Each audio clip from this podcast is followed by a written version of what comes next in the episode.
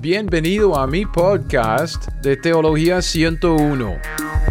Yo soy Gregory Kidrowski y este es mi lugar en donde yo puedo hablar de lo que a mí me interesa.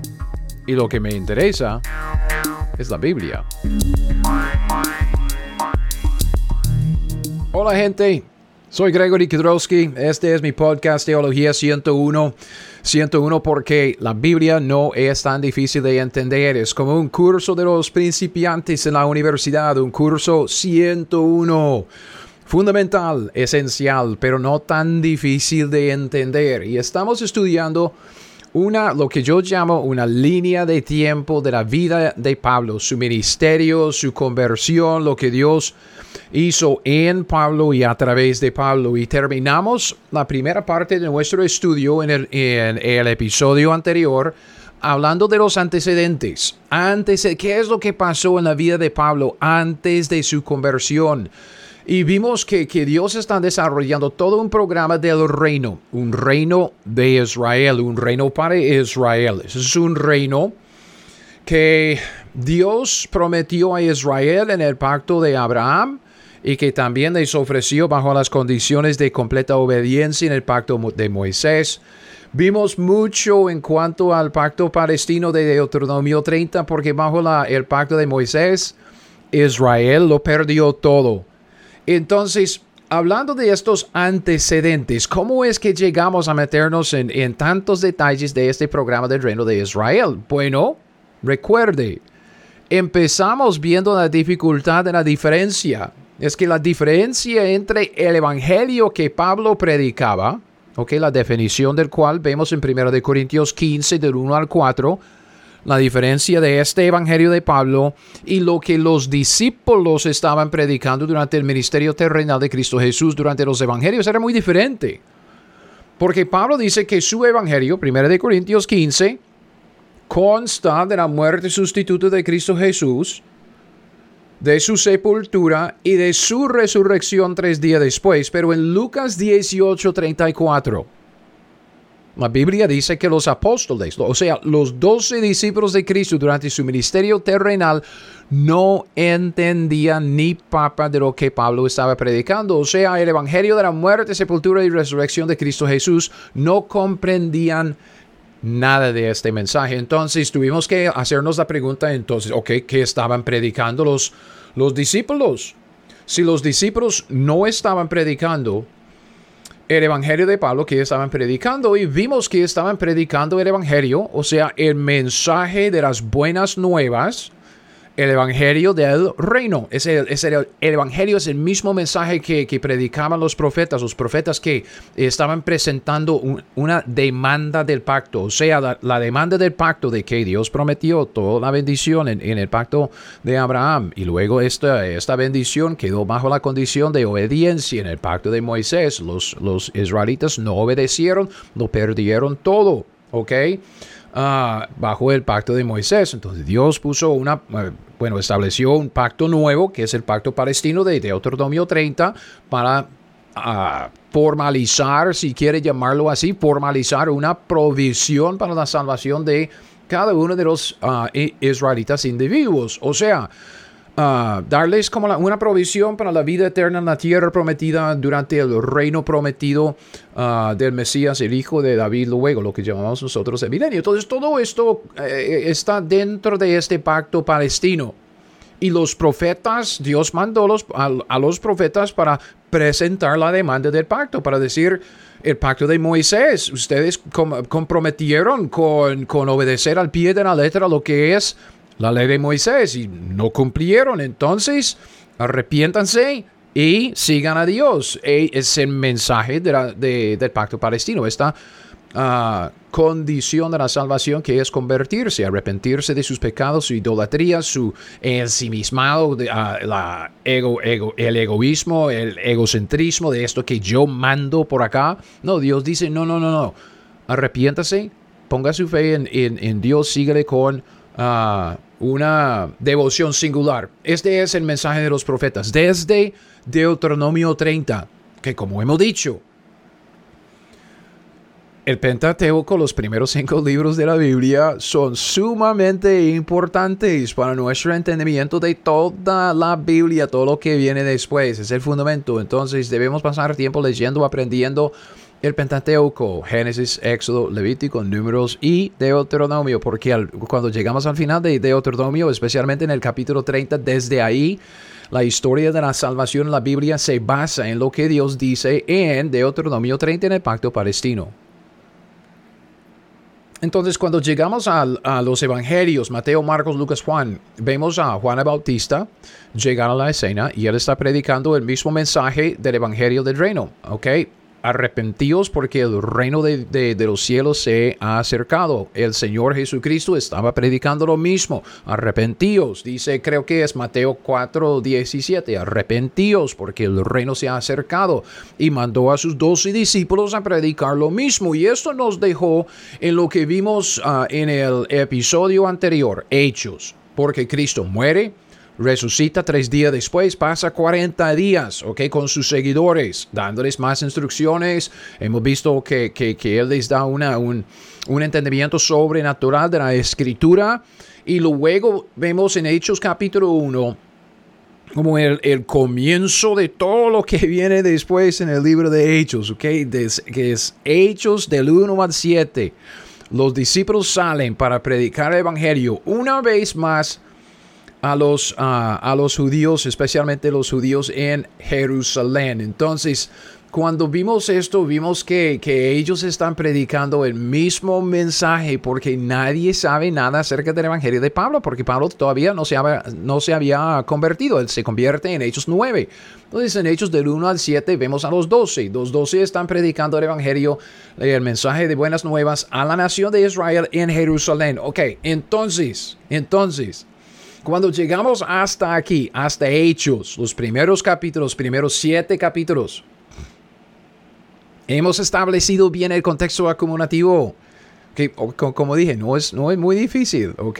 Hemos, hemos establecido bien el contexto acumulativo por, por todo lo que sigue después en los capítulos 7, 8 y especialmente en el capítulo 9 con la conversión de Pablo.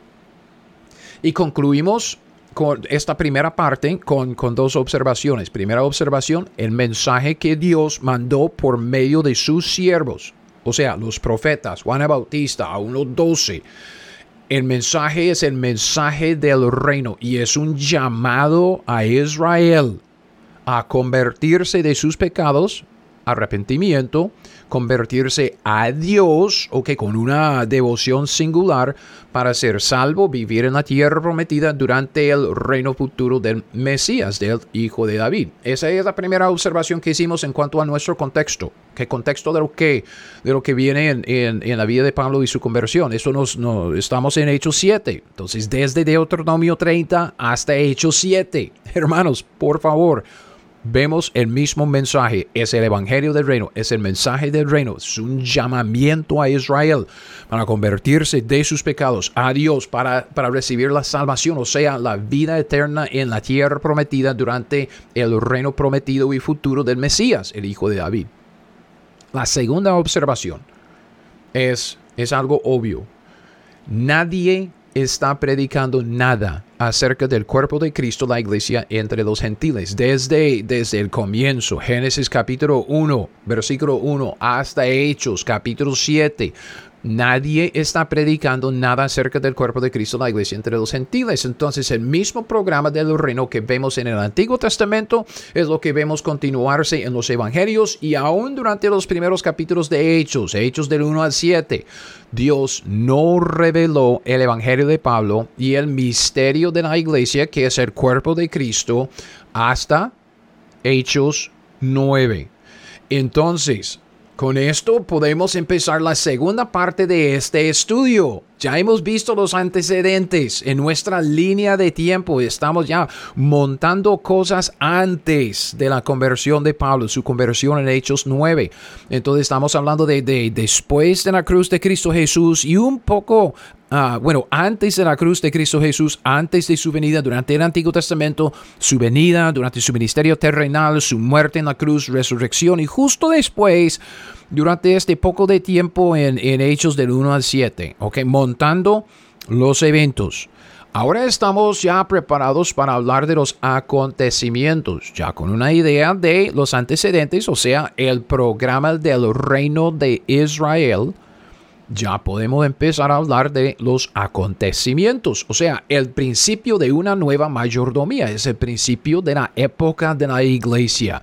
Y en esta parte vamos a hablar de cuatro cosas, o sea, vamos a dividir la segunda parte en cuatro partes, cuatro secciones. Primero vamos a hablar de la conversión de Pablo. Luego, después de su conversión, podemos hablar de la revelación de Pablo. Pablo se convirtió y Dios de dio cierta revelación nueva. ¿Ok? ¿Qué es? ¿Qué será? Luego la predicación de Pablo, porque después de su conversión recibió la revelación y empezó inmediatamente a predicar esta nueva revelación. Entonces debemos definirla. ¿Qué estaba predicando Pablo?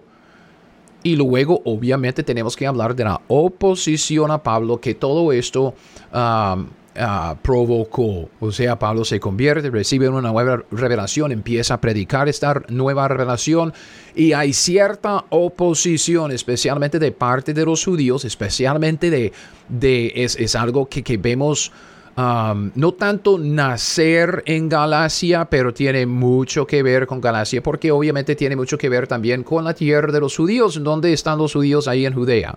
Jerusalén, Judea. Entonces, eso como que nos da una oportunidad de pasar un poco de tiempo en, en Hechos 15. Entonces, empezando, tenemos que hablar un poco acerca de la conversión de Pablo. Esto va a ser cortico, ¿ok? Cortico, porque vea, en esta sección de nuestro estudio, ok, vamos a desarrollar nuestra enseñanza o nuestra, nuestro aprendizaje de esta parte con base en una correlación, lo que yo llamo correlación entre Gálatas 1 y Hechos capítulo 9. Lo que, lo que quiero decir es que vamos a, a comparar los dos, dos pasajes, comparando la escritura con la escritura, porque en Gálatas capítulo 1. Y debería, usted debería leer este capítulo cuando tenga chance, ¿ok? Lea el capítulo, medite en el capítulo, marque el capítulo para que esté enterado de lo, del contenido de este capítulo, Gálatas capítulo 1. Ahí en Gálatas capítulo 1, Pablo escribió acerca de su conversión, o sea, está dando su, su, su testimonio. Y habla de su conversión, habla de la nueva revelación que Dios le dio y su vida y su ministerio durante los primeros años después. Entonces, Gálatas capítulo 1 nos da una buena, como un buen comienzo, un buen lugar en donde empezar nuestro estudio de la conversión de Pablo y, y, lo que sucedió después, o sea, los acontecimientos. Entonces, obviamente, vamos a tomar este capítulo en cuenta. Sin embargo, hay otro capítulo en donde vemos los mismos acontecimientos. Pablo habla de ciertos acontecimientos de su conversión y los primeros días después de su conversión, su nueva revelación, Gálatas capítulo 1. Pero en Hechos 9 vemos la historia que Pablo describe en Gálatas capítulo 1. Entonces lo que queremos hacer es una correlación, ver lo que dice Hechos 9, la historia según Lucas, el autor humano de Hechos, y comparar eso con lo que Pablo dice acerca de este mismo tiempo, los mismos acontecimientos en Gálatas capítulo 1. Y vamos a ver que debido a que Israel siguió en su rebelión, o sea, rechazando a Jesús como el hijo de David, el reprometido, el reprofetizado, debido a su rechazo, Dios paró su reloj en cuanto al programa del reino para Israel y dejó de lado a Israel por un tiempo, solo por un tiempo, mandó la salvación que prometió a los israelitas, mandó esta salvación a los gentiles. Ok, la salvación, perdón de pecados, vida eterna, eso es lo que Dios nos trajo, ok, por medio de Pablo. Dios le reveló este cambio y yo simplemente, bueno, siempre llamo este, este cambio como un cambio dispensacional porque vemos un cambio en lo que Dios está dispensando a los hombres. Dios dispensó algo antes y los judíos en su infidelidad, su rebelión, fracasaron en su dispensación, ok, su mayordomía. Entonces, por medio de Pablo, Dios está dispensando otra mayordomía, que Pablo es el mayordomo principal y luego transmite esa dispensación de la nueva mayordomía a nosotros. Una mayordomía, recuerde, es el conjunto de una responsabilidad de parte de Dios en su casa, porque estamos cuidando la casa de Dios, sea, la creación, y Él tiene ciertas cosas que quiere que hagamos. Tenemos una responsabilidad, pero también viene la autoridad de parte de Dios para llevar esta responsabilidad a cabo. Entonces, eh, la combinación de una responsabilidad en la casa de Dios y la autoridad para llevarla a cabo es una mayordomía, es lo que Dios dispensa. Entonces, por medio de la nueva revelación que Dios le, dio a Pablo, ah, vemos un cambio dispensacional en el programa del reino. Esto empieza con, la, plena revelación de esto a Pablo. Y podemos decir con, certeza, yo no estoy diciendo lo contrario, podemos decir con certeza que el Señor dio ciertas como pistas de este cambio antes, o sea, pistas de, la época de la iglesia, pistas del cuerpo de Cristo, pistas de, de este gran cambio, pero dio la plena revelación del cambio hasta Pablo, o sea, dio la plena revelación, la revelación, pero sin duda alguna, hasta Pablo. Y este cambio es también no solo un cambio dispensacional, pero es un cambio parentético. O sea, es como un paréntesis en lo que Dios está haciendo en su programa del reino. Porque Dios retomará su programa del reino con Israel después de nuestro arrebatamiento. O sea, en el libro de Hechos vemos el comienzo de la iglesia que no es, algo parentético porque nadie sabía de la iglesia antes. Y con nuestro arrebatamiento al final de la época de la iglesia, Dios vuelve a poner su atención sobre Israel y va a seguir con su programa del reino exactamente como lo dejó en Hechos 7 y 8. ¿Ok? Entonces es decir que la época de la iglesia, la época actual, es la iglesia, el cuerpo de Cristo, entre los gentiles, es una brecha en la revelación progresiva de Dios. Es una brecha de unos más o menos dos mil años entre las semanas 69 y 70 de la profecía de Daniel 9. Ahora, no es el propósito de nuestro estudio aquí meternos en los detalles okay, de, de las, las 70 semanas de Daniel, capítulo 9. Si quiere más enseñanza sobre Daniel 9, su profecía de las 70 semanas, Usted puede bajar el capítulo 8 de mi libro de cómo estudiar la Biblia. Está disponible para bajar gratuitamente en, ah, en mi sitio web teología101.net. Solo busque el libro Cómo estudiar la Biblia y ahí en el capítulo 8 usted va a ver toda una enseñanza sobre Daniel, su profecía de 70 semanas, aún la línea de tiempo, siempre hablando de líneas de tiempo, la línea de tiempo de los eventos por venir. Voy a dar una enseñanza sobre esto luego, pero quisiera terminar esto de Pablo primero. Entonces, hablando de, los acontecimientos ah, de, de, esta conversión de Pablo y hablando de su conversión, comparando Hechos 9 con Gálatas capítulo 1, hablemos primero de la conducta de Pablo porque él habla de su conducta en lo que él llama en otro tiempo, o sea, antes de su conversión. Pablo tiene mucho que decir cuando siempre, cuando él cuenta su testimonio, siempre habla de su vida en otro tiempo. Entonces, antes de su conversión, cuando todavía Pablo se llamaba Saulo, la conducta de él era una conducta celosa. Eso es algo muy importante para lo que, lo que quisiera destacar luego, creo que en el siguiente episodio. Pablo siempre era un hombre celoso, ¿ok? Celoso por Dios, celoso por la escritura, celoso. Sin embargo, su, su celo era, digamos, una oposición a los creyentes o los que llegarían a ser llamados luego cristianos, entonces los que seguían el camino eh, al Señor Jesucristo. Entonces Pablo dice esto, Gálatas capítulo 1, versículo 13 y 14. Pablo dice, Gálatas 1, 13 y 14, porque ya habéis oído acerca de mi conducta en otro tiempo, en el judaísmo, está hablando acerca de tiempo antes de su conversión, que perseguía sobremanera a la iglesia de Dios y la asolaba y en el judaísmo aventajaba a muchos de mis contemporáneos en mi nación siendo mucho más celoso de las tradiciones de, de, mis padres. Y vemos la historia de esta, de esta ah, este testimonio en Hechos 9.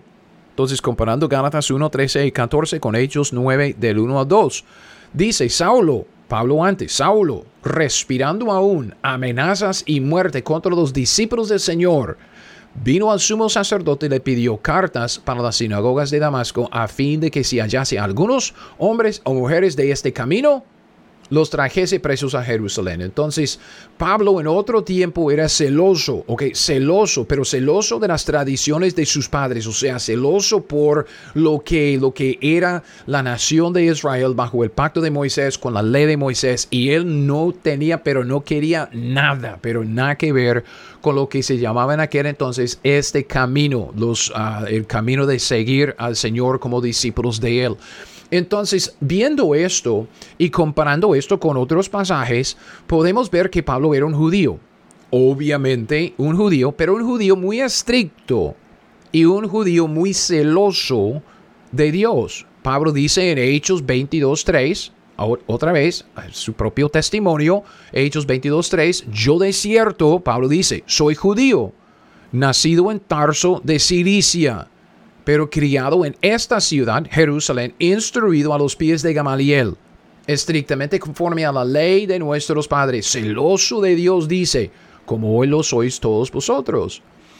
Y luego en 2 de Corintios 11, también es otro pasaje de testimonio de, de, Pablo, 2 de Corintios 11, 21 y 22. Pablo dice, para vergüenza mía lo digo, ¿ok? Porque había otros enemigos, gente de la oposición, de, ah, jactándose de, de cómo eran muy espirituales. Entonces Pablo dice, ok, si quiere, si quiere que, ah, que, la gente se jacte de, de cómo es, déjeme hablar acerca de, de cómo soy. Dice, para vergüenza mía lo digo para eso fuimos demasiado débiles, pero en lo que otro tenga osadía, que es lo otro es, el otro es este eh, gente de la oposición, osadía. Hablo con locura, Pablo dice, también yo tengo osadía. Si, si ellos van a jactarse, yo también. Dice, ¿son hebreos? Yo también. ¿Son israelitas? Yo también. ¿Son descendientes de Abraham? También yo. Entonces vemos que Pablo... no, no, tiene ningún problema en hablar acerca de su pasado. Era un judío. Era un judío muy estricto en cuanto a la ley. Muy estricto en su, en su, en su celo. Era un hombre muy celoso de Dios. Y Pablo, en otros pasajes, vemos que Pablo era un fariseo.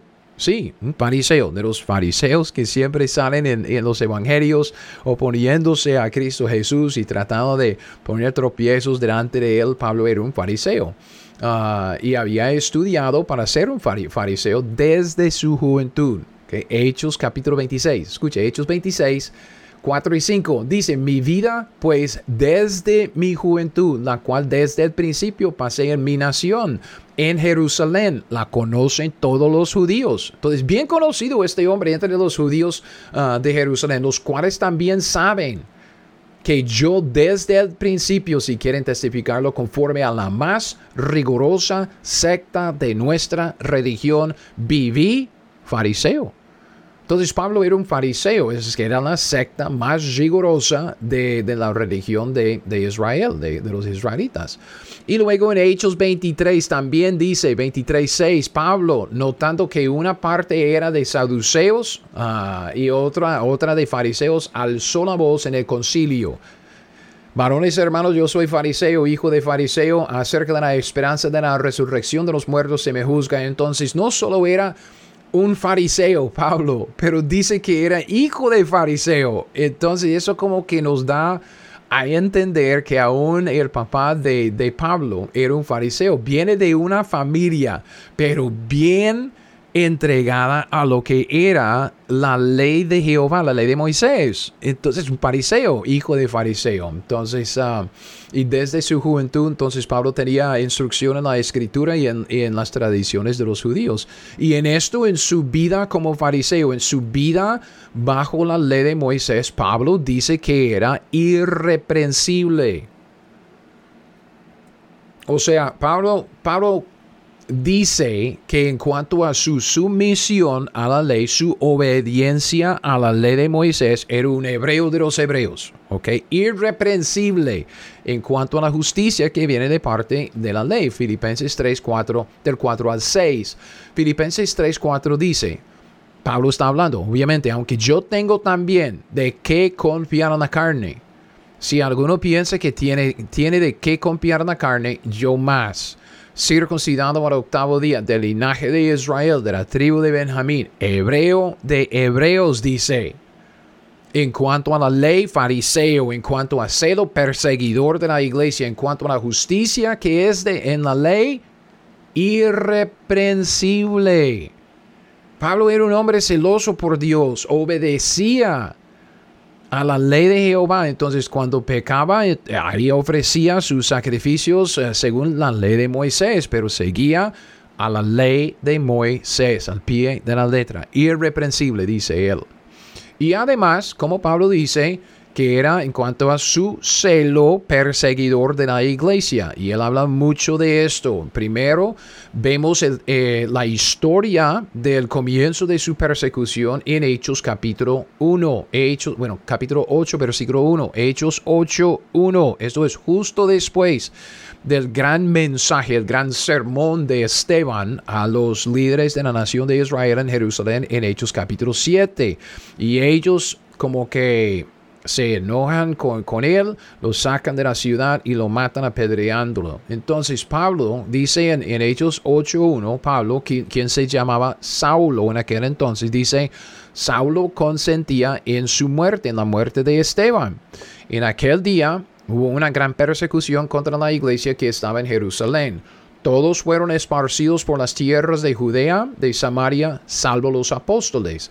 Y hombres piadosos llevaron a enterrar a Esteban e hicieron gran llanto sobre él. Y Saulo asolaba la iglesia y entrando casa por casa arrastraba a hombres y a mujeres y los entregaba en la cárcel. Y Pablo habla de esto cuando da su testimonio, Hechos 22.4. Pablo dice, perseguía yo este camino hasta la muerte, prendiendo y entregando en cárceles a hombres y mujeres. Hechos 22, mismo capítulo, versículo 9. Yo, Pablo, Pablo dije, yo dije, dice, Señor, ellos, hablando al Señor, ellos saben que yo encarcelaba y azotaba en todas las sinagogas a los que creían en ti. Y luego en Hechos 26, del 9 al 11, dice, yo ciertamente había creído mi deber hacer muchas cosas contra el nombre de Jesús de Nazaret, lo cual también hice en Jerusalén. Yo encerré en cárceles a muchos de los santos, habiendo recibido poderes de los principales sacerdotes, y cuando los mataron yo di mi voto. Y muchas veces castigándolos en todas las sinagogas, los forcé a blasfemar y enfurecido sobremanera contra ellos, muy celoso este hombre, los perseguí hasta en las ciudades extranjeras. Entonces, Pablo era un fariseo, Pablo era muy celoso por las tradiciones de, los hombres y, y el hombre estaba bien, dice, enfurecido sobremanera contra los seguidores de Jesús. ¿Por qué? Por su celo su celo por Dios, su celo por la escritura, su celo porque lo que nosotros llamamos el Antiguo Testamento, la ley de Moisés. Y otra cosa que hemos de siempre tener en mente es que Pablo, Saulo en aquel entonces, estaba presente en Jerusalén durante los primeros ocho capítulos de Hechos. Puede ser que él estaba allá durante el ministerio de Jesús y que él ah, se enteraba ah, personalmente del mensaje de la vida de Jesús durante su ministerio terrenal. Pero sabemos que Pablo estaba en Jerusalén durante los primeros ocho capítulos de Hechos, cuando los discípulos estaban predicando el Evangelio del Reino estaban predicando el evangelio del reino a los líderes de la nación, que conforme a lo que vimos en cuanto a, al pacto palestino y todo esto, ¿ok? Entonces estaban en el templo, estaban en las calles de Jerusalén anunciando él eh, las buenas nuevas del reino, llamando a Israel al arrepentimiento y a seguirle a Jehová por medio de Jesucristo el Mesías.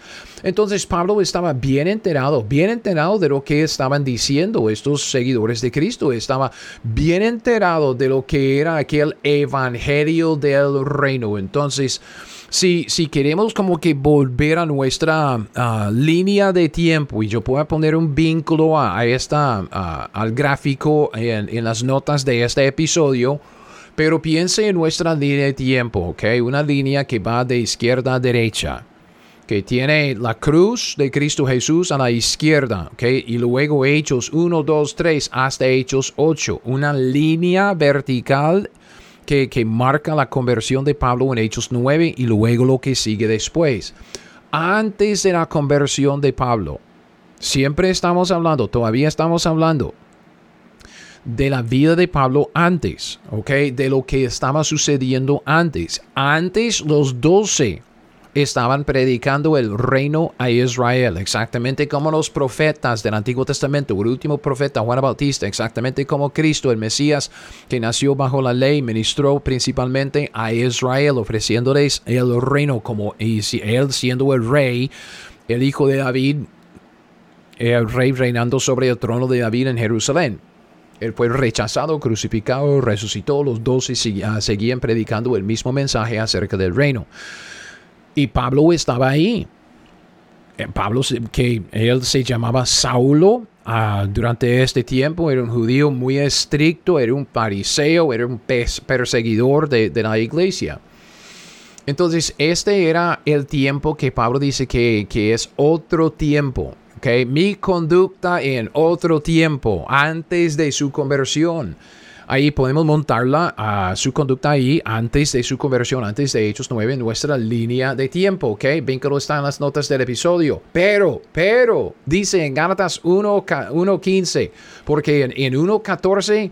Ok, 1, 13 y 14, ya habéis oído acerca de mi conducta en otro tiempo en el judaísmo que perseguía sobremanera la iglesia de Dios y la asolaba. Y en el judaísmo aventajaba a muchos de mis contemporáneos de mi nación siendo mucho más celoso de las tradiciones de mi padre. Eso era Pablo en otro tiempo. El siguiente versículo, Gálatas 1.15, empieza con pero. Pero, dice Pablo en Gálatas 1.15, hubo un cambio en su vida. Pablo, Saulo, se convirtió, dice en Gálatas 1.15, pero cuando agradó a Dios, que me apartó desde el vientre de mi madre, me llamó por su gracia. Okay, esto concuerda con Hechos 9, del 3 al 6. Hechos 9 del 3 al 6, la conversión de Pablo. Pablo dice, más yendo por el camino, o Lucas dice acerca de Pablo, yendo por el camino aconteció que al llegar cerca de Damasco, repentinamente le rodeó un resplandor de luz del cielo y cayendo en tierra oyó una voz que le decía, Saulo, Saulo, ¿por qué me persigues? Él dijo, ¿quién eres Señor? Entonces, fíjese, fíjese cuando esto sucede, ¿ok? Pablo cae a tierra, hay, un, un resplandor de luz del cielo, Pablo cae a tierra, oye una voz que dice, Saulo, Saulo, porque me persigues. Él no dice, ¿quién eres hombre? O ¿quién eres ángel? O ¿quién eres? No, es ¿quién eres Señor? Pablo reconoce que la voz que le habla es la voz del Señor, del Creador, del Señor, digamos, del universo, de Dios. ¿Quién eres, Señor? Y le dice, dice, versículo 5, le dijo, yo soy Jesús. Entonces, en este momento, Pablo recibe el conocimiento de que Jesús es el Señor. La pregunta es, ¿qué va a hacer Pablo con este conocimiento? Jesús es Dios, Dios en la carne, el Señor, Jehová, Señor Jehová en la carne, la manifestación de Dios, el Hijo de Dios. Yo soy Jesús a quien tú persigues. Dura cosa te es dar cosas contra el aguijón. Y él, Pablo, Saulo, temblando y temeroso, dijo, Señor. Entonces, antes reconoció la voz como la voz de Dios. Señor, ¿quién eres? Y ahora después de haber, haber oído yo soy Jesús, él llama a Jesús Señor, reconociendo la divinidad de, del Señor Jesucristo. Dijo, Señor, ¿qué quieres que yo haga? Y el Señor le dijo, levántate y entra en la ciudad, se te dirá lo que debes hacer. Entonces aquí Dios llama a Pablo por su gracia. No por los méritos de Pablo. Pablo estaba asolando a la iglesia de Cristo, a Cristo mismo. Pablo responde. Él responde con sumisión, con reconocimiento, con fe, con arrepentimiento. Responde reconociendo a Jesús como el Señor. Y después de esta experiencia, en Hechos capítulo 9, vemos que Pablo pasa algunos días, ¿ok? Y fíjese, por favor, fíjese en que la Biblia dice días, ¿ok? Algunos días. Voy a, voy a leer el pasaje, destacarlo, es Hechos 9, 19, pero mi chance, ¿ok? Dice días, no meses ni semanas, mucho menos años, ¿ok? Pasó solo unos cuantos días en Damasco después de su conversión y se va a otro lugar que eso va a ser muy importante. Pero sigamos en Hechos 9, porque en Hechos 9, 6 terminamos con esto de que Pablo, temblando y temeroso, dijo, Señor, ¿qué quieres que yo haga? El Señor le dijo, levántate, entra en la ciudad, Damasco, y se te dirá lo que debes hacer. Entonces en el versículo, versículo 7, el pasaje sigue. Los hombres que iban con Saulo se pararon atónitos, oyendo a la verdad la voz, mas sin ver a nadie. Entonces Saulo se levantó de tierra, abriendo los ojos no veía a nadie. Así que llevándole por la mano le metieron en Damasco. Versículo 9, donde estuvo tres días sin ver y no comió ni bebió. Había entonces en Damasco un discípulo llamado Ananías, a quien el Señor dijo en visión, Ananías, y él respondió, me aquí Señor. Y el Señor le dijo, levántate y ve a la calle que se llama derecha y busca en casa de Judas uno llamado Saulo de Tarso. Entonces, en los versículos que siguen, usted, usted conoce la historia. Um, es que Ananías como que se queja un poco, como que presenta sus inquietudes delante del Señor. ese hombre está asolando a la iglesia, es que matando a los y, y, torturando a los hermanos. Entonces, ¿está seguro, Señor? Uh, y el Señor le convence. En versículo 17 fue entonces Ananías. Y entró en la casa poniendo sobre Pablo las manos, dijo, hermano Saulo, el Señor Jesús, que se te apareció en el camino por donde venías, me ha enviado para que recibas la vista y seas lleno del Espíritu Santo. Y al momento le cayeron de los ojos como escamas. Y recibió al instante la vista y levantándose fue bautizado. Versículo 19, es lo, que, lo que quiero destacar.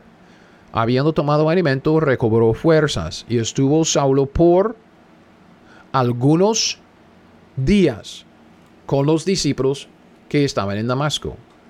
Saulo, después de su conversión, estaba en Damasco por algunos días. ¿Ok? Muy importante que observemos que Hechos 9, 19 dice que Pablo, Saulo en aquel entonces, estaba solo algunos días en Damasco. Porque luego en, en Gálatas 1, 16 y 17 Pablo mismo dice que enseguida, justo después de su conversión, salió de Damasco. Escuche, Gálatas 1.15 que dice, cuando agradó a Dios que me apartó desde el vientre de mi madre, me llamó por su gracia. Eso es lo que acabamos de ver en el camino a Damasco. Okay, Pablo se topa con el Señor, una revelación del Señor se convierte, su conversión dice, cuando agradó a Dios que me apartó desde el vientre de mi madre, me llamó por su gracia, versículo 16, revelará su Hijo en mí, para que yo le predicase entre los gentiles. Pablo dice, no consulté en seguida con carne y sangre, ni subí a Jerusalén a los que eran apóstoles antes que yo, sino que fui a Arabia y volví de nuevo a Damasco. Entonces en el versículo 19 de Hechos 9, Hechos 9, 19, la Biblia dice que Saulo estuvo por algunos días con los discípulos que estaban en Damasco. Comparando esto con Gálatas 1, 16, Pablo dice que enseguida fue a Arabia.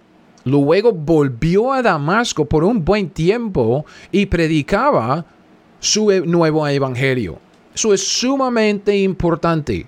Porque lo que vemos es que en, en Hechos 9:19 Pablo dice que yo estaba en Damasco solo algunos días porque enseguida fui a Arabia. Pablo se va a Arabia, en donde queda el monte Sinaí, entre Hechos 9:19 y Hechos 9:20. Porque en Hechos 9:20 vemos que Pablo predicaba a Cristo en las sinagogas diciendo que este era el Hijo de Dios. Entonces ya Pablo empieza su ministerio público, su ministerio de predicación. Entonces, hasta aquí, vea, vea, Pablo se convierte en el camino a Damasco, tiene su visión de Jesús en el camino, esta luz resplandeciente y queda ciego y reconoce a Jesús como el Señor. Ananías Ah, llega a donde él, le impone las manos y recibe la vista otra vez, se bautiza y dice que estaba ya recobrando fuerzas porque estaba en ayunos, entonces no había comido nada, entonces empieza a recobrar fuerzas. ¿Por qué? Porque se va a Arabia. Estuvo Pablo solo algunos días con los discípulos que estaban en Damasco y luego enseguida se va, se va a Arabia, al monte Sinaí en donde recibe su nueva revelación. Vuelve a Damasco, Hechos 9:20. Y cuando vuelve a Damasco, empieza enseguida a predicar a Jesucristo. Enseguida predicaba a Cristo en las sinagogas diciendo que este era el Hijo de Dios. Entonces, esto de Hechos 9 y 29, comparando estos dos versículos con Gálatas 1 del 15 al 17, vemos que entre los versículos Hechos 9, 19, Hechos 9, 20, es cuando Pablo se va a Arabia, al monte Sinaí, para recibir su nueva revelación y vuelve a Damasco. Vuelve a Damasco y enseguida, justo después de, recibir su revelación, empieza a predicar. Entonces, esto nos deja en el siguiente punto. Hablando de los acontecimientos, nuestra segunda parte de este estudio, el principio de la nueva mayordomía, el principio de la época de la iglesia. Acabamos de ver la primera sección, la conversión de Pablo, que con base en Hechos 9, del 1 al 19. Luego queremos hablar de la revelación de Pablo, ¿ok? Más detalle. Y vamos a hablar de lo que sucedió entre Hechos 9, 19 y 20, porque entre esos dos versículos es donde cabe la revelación nueva que Dios le dio a Pablo. Pero antes de ir al siguiente punto en, en cuanto a la revelación de Pablo, quisiera desviarme un poco y sacar un tiempito, solo un tiempito, un episodio, nada más, ok, tenga paciencia conmigo. Un tiempo quisiera sacar, apartar, desviarme un poco para hacer una aplicación práctica de lo que vemos en la vida de Pablo. Y yo creo que es algo bien importante en nuestros días que yo quisiera sacar una aplicación práctica. ¿Por qué? Porque en la iglesia moderna hay ciertas expectaciones para lo que es un cristiano, que lo que debe ser un cristiano. Y son, son, son expectativas no muy bíblicas. Ok, entonces, solo para, para, para preparar el terreno para el siguiente episodio. ¿Cómo era Pablo antes de su conversión? Okay, lo, lo, acabamos de, estudiar, lo acabamos de ver en la Biblia. ¿Cómo era Pablo antes de su conversión? Era un fariseo.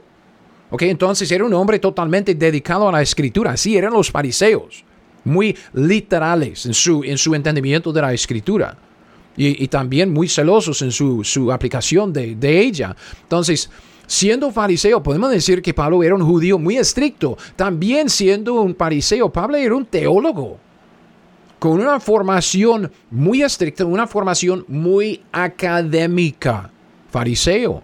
Estudiaba, memorizaba la escritura por años, desde su juventud, con su papá, luego con Gamaliel en, Jerusalén. Años de estudio, muy académico el hombre.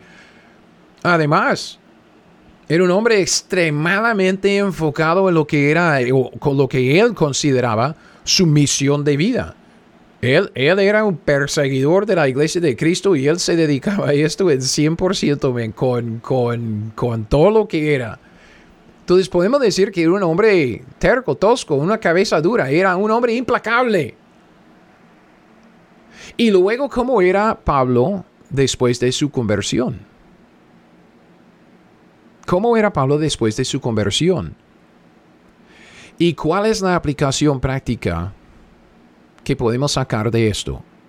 Porque yo quisiera decirle que Dios no desperdicia nada. Cuando Dios salva a alguien, no desperdicia nada de lo que es esa persona, ni de su experiencia antes de su conversión, ni de su personalidad, su carácter, su temperamento, su formación. Dios no desperdicia nada. Entonces, ojalá que vuelva para el siguiente episodio. Quisiera como frenar este, este estudio un poco, desviarme a una aplicación práctica, pero importantísimo en nuestros días. Y luego vamos a volver a, ver la revelación de Pablo. Entonces, que Dios te bendiga, siga fiel y siga fiel aprendiendo la Biblia y aplicando, haciendo lo que ella le dice. Hasta el próximo. Gracias por escuchar mi podcast Teología 101. Ahora, si usted quiere las notas de este estudio o de cualquier otro estudio que he sacado, todos mis estudios están disponibles en mi sitio web teología101.net. Es teología101.net. Y con esto lo dejo. Hasta el próximo. Siga fiel, aprenda la Biblia y haga lo que ella le dice.